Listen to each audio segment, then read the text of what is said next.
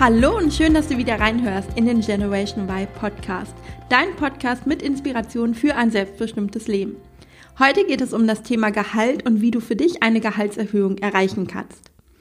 Kennst du auch solche Leute, die permanent unzufrieden im Job sind, aber die eigentlich ganz gut verdienen und die dann deshalb alles andere in Kauf nehmen, obwohl sie wirklich nicht mit Freude zur Arbeit gehen und ihnen ihr Job keinen Spaß macht?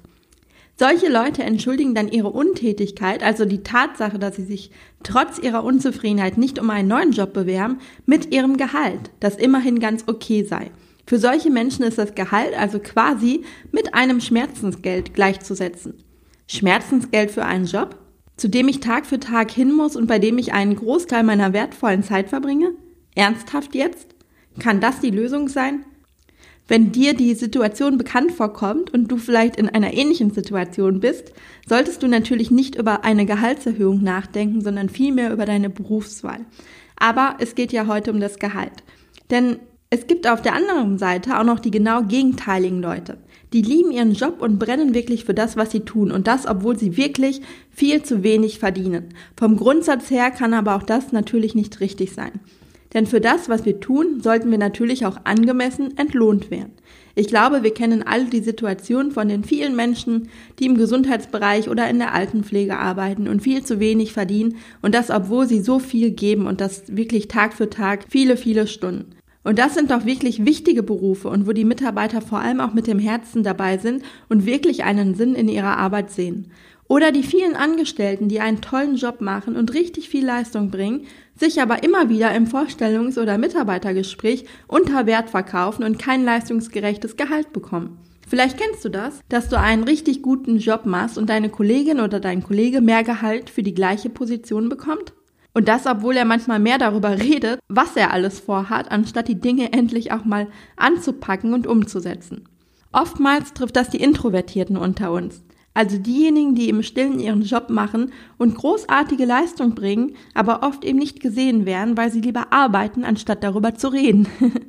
und wenn dir das bekannt vorkommt und auch bei dir eine Gehaltserhöhung längst überfällig ist, höre dir die heutige Folge unbedingt an, bei der es genau um dieses Thema geht. Lass uns am besten direkt starten und ich verrate dir in dieser Folge fünf Schritte, die dich einer Gehaltserhöhung näher bringen. Also, was kannst du jetzt tun, wenn du in einer genau solchen Situation bist, dass du deinen Job liebst, aber einfach viel zu wenig verdienst?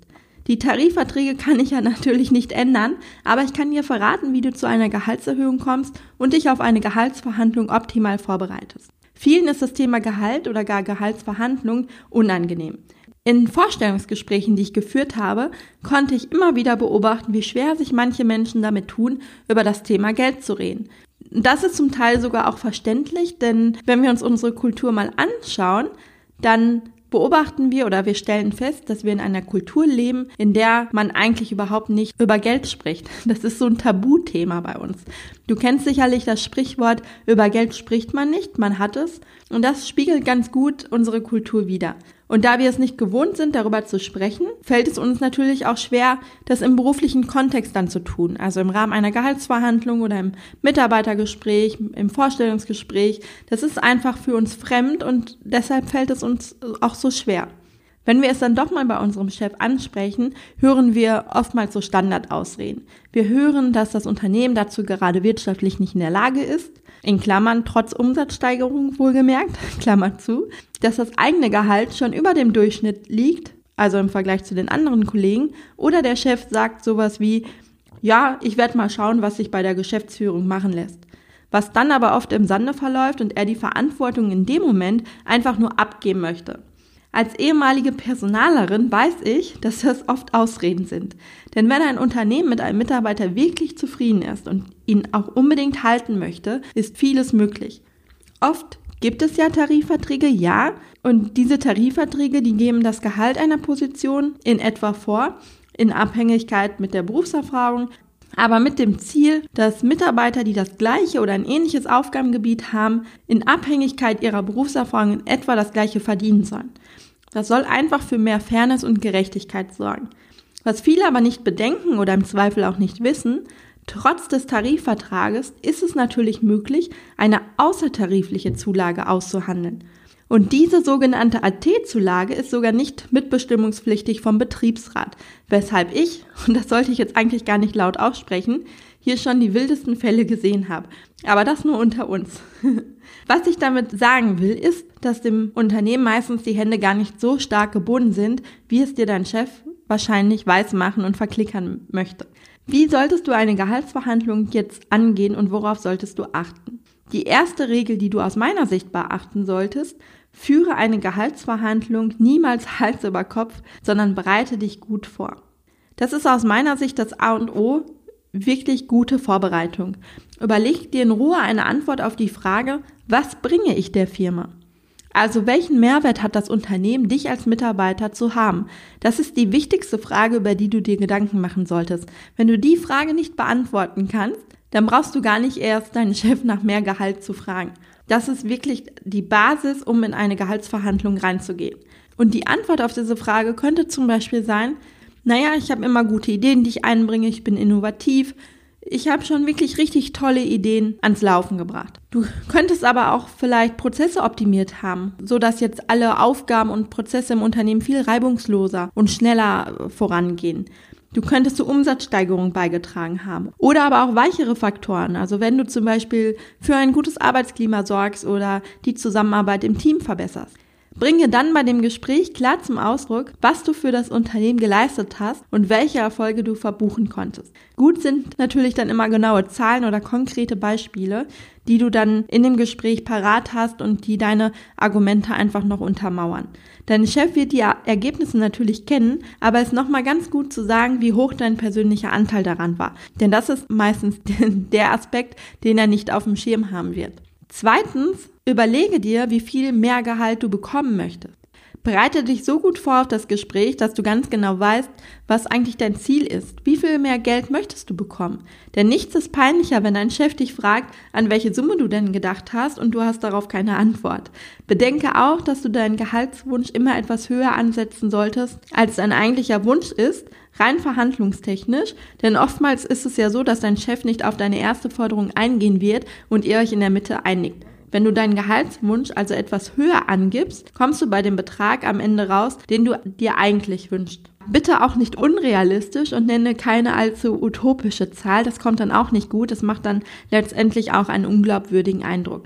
Du solltest schon gucken, wo das Gehalt deiner Branche liegt, welches Gehalt du mit deiner Ausbildung wirklich auch verlangen kannst und dann einen realistischen Vorschlag machen.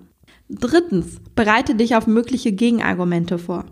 Überleg dir doch vorab schon mal, überlege dir vorab doch schon mal, mit welchen Gegenargumenten dein Chef ankommen könnte und versuche diese gedanklich im Vorfeld schon zu entkräften. Dann bist du im Gespräch dafür gewappnet und wirst auf jeden Fall nicht überrumpelt sein. So, das waren jetzt die ersten drei Tipps und die betrafen jetzt alle die Vorbereitung des Gesprächs. Wenn du das alles umsetzt, kannst du das Gespräch guten Gewissens in Angriff nehmen und dabei den vierten Tipp beachten. Trete selbstbewusst auf. Du solltest auf keinen Fall unsicher rüberkommen und selbstbewusst auftreten. Das ist das A und O. Denn wenn du deinem Chef oder deiner Chefin wie ein Mäuschen gegenüber sitzt, hast du von Anfang an schlechte Karten. Aber Vorsicht! Alles in Maßen natürlich, denn Überheblichkeit ist in einem solchen Gespräch auch ja, keine gute Idee und eher unangebracht. Der Ton macht die Musik. Das heißt, wenn man zu überheblich daran geht, dann hat man meistens auch eigentlich schon verloren. Also finde da ein gutes Mittelmaß zwischen selbstbewusst, aber nicht überheblich. Den fünften Tipp, den ich dir mit auf den Weg geben möchte, lautet, gib nicht zu schnell auf. Wenn es nicht klappt und dein Chef auf eine Gehaltserhöhung nicht eingeht, frag ihn, was du tun musst, damit du eine in Zukunft bekommst. Vereinbare wenn möglich ein konkretes Ziel.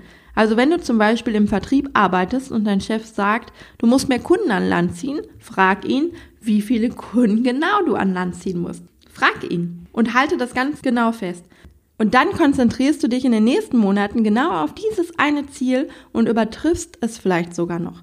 Und das nimmst du dann als Verhandlungsgrundlage für deinen zweiten Versuch. Denn du solltest dann natürlich auf jeden Fall noch einen Versuch starten und nochmal in die Gehaltsverhandlung reingehen. Du kannst aber auch darüber nachdenken, was du statt einer Gehaltserhöhung bekommen könntest, was dich ebenfalls zufriedenstellt. Also ist ein übergeordnetes Ziel zum Beispiel, dass du mehr Lebensqualität erreichst, gibt es ja vielleicht auch noch andere Dinge, die dich dorthin bringen könnten, neben dem Gehalt. Also zum Beispiel flexiblere Arbeitszeiten oder die Möglichkeit, einen Tag in der Woche vom Homeoffice auszuarbeiten. Das waren jetzt die fünf Tipps, die du beachten solltest, wenn du eine Gehaltserhöhung möchtest.